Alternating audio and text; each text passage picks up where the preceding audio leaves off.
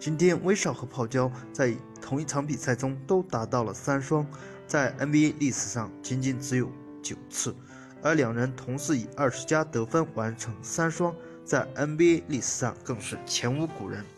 两人联手再次创造了一项全新的历史纪录。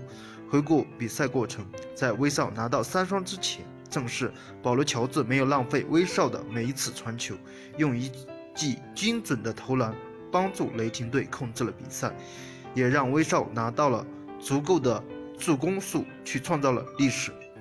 而在保罗·乔治的三分帮助下，威少创造历史之后，威少在得知自己的好兄弟仅仅欠缺一次助攻。就能打出三双的数据。威少多次叫来亚当斯与乔治低声密语，如何帮助好兄弟完成这一成就。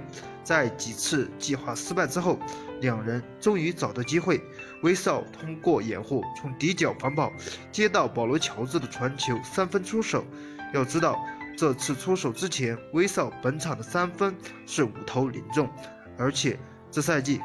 关注雷霆比赛的球迷都应该知道，威少在这个赛季的投篮命中率相当低，尤其是三分线外。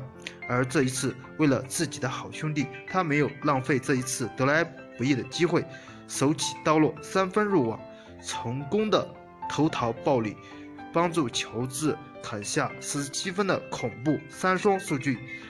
威少和泡椒可以是相互成全，你觉得呢？欢迎大家踊跃的点赞评论，谢谢大家。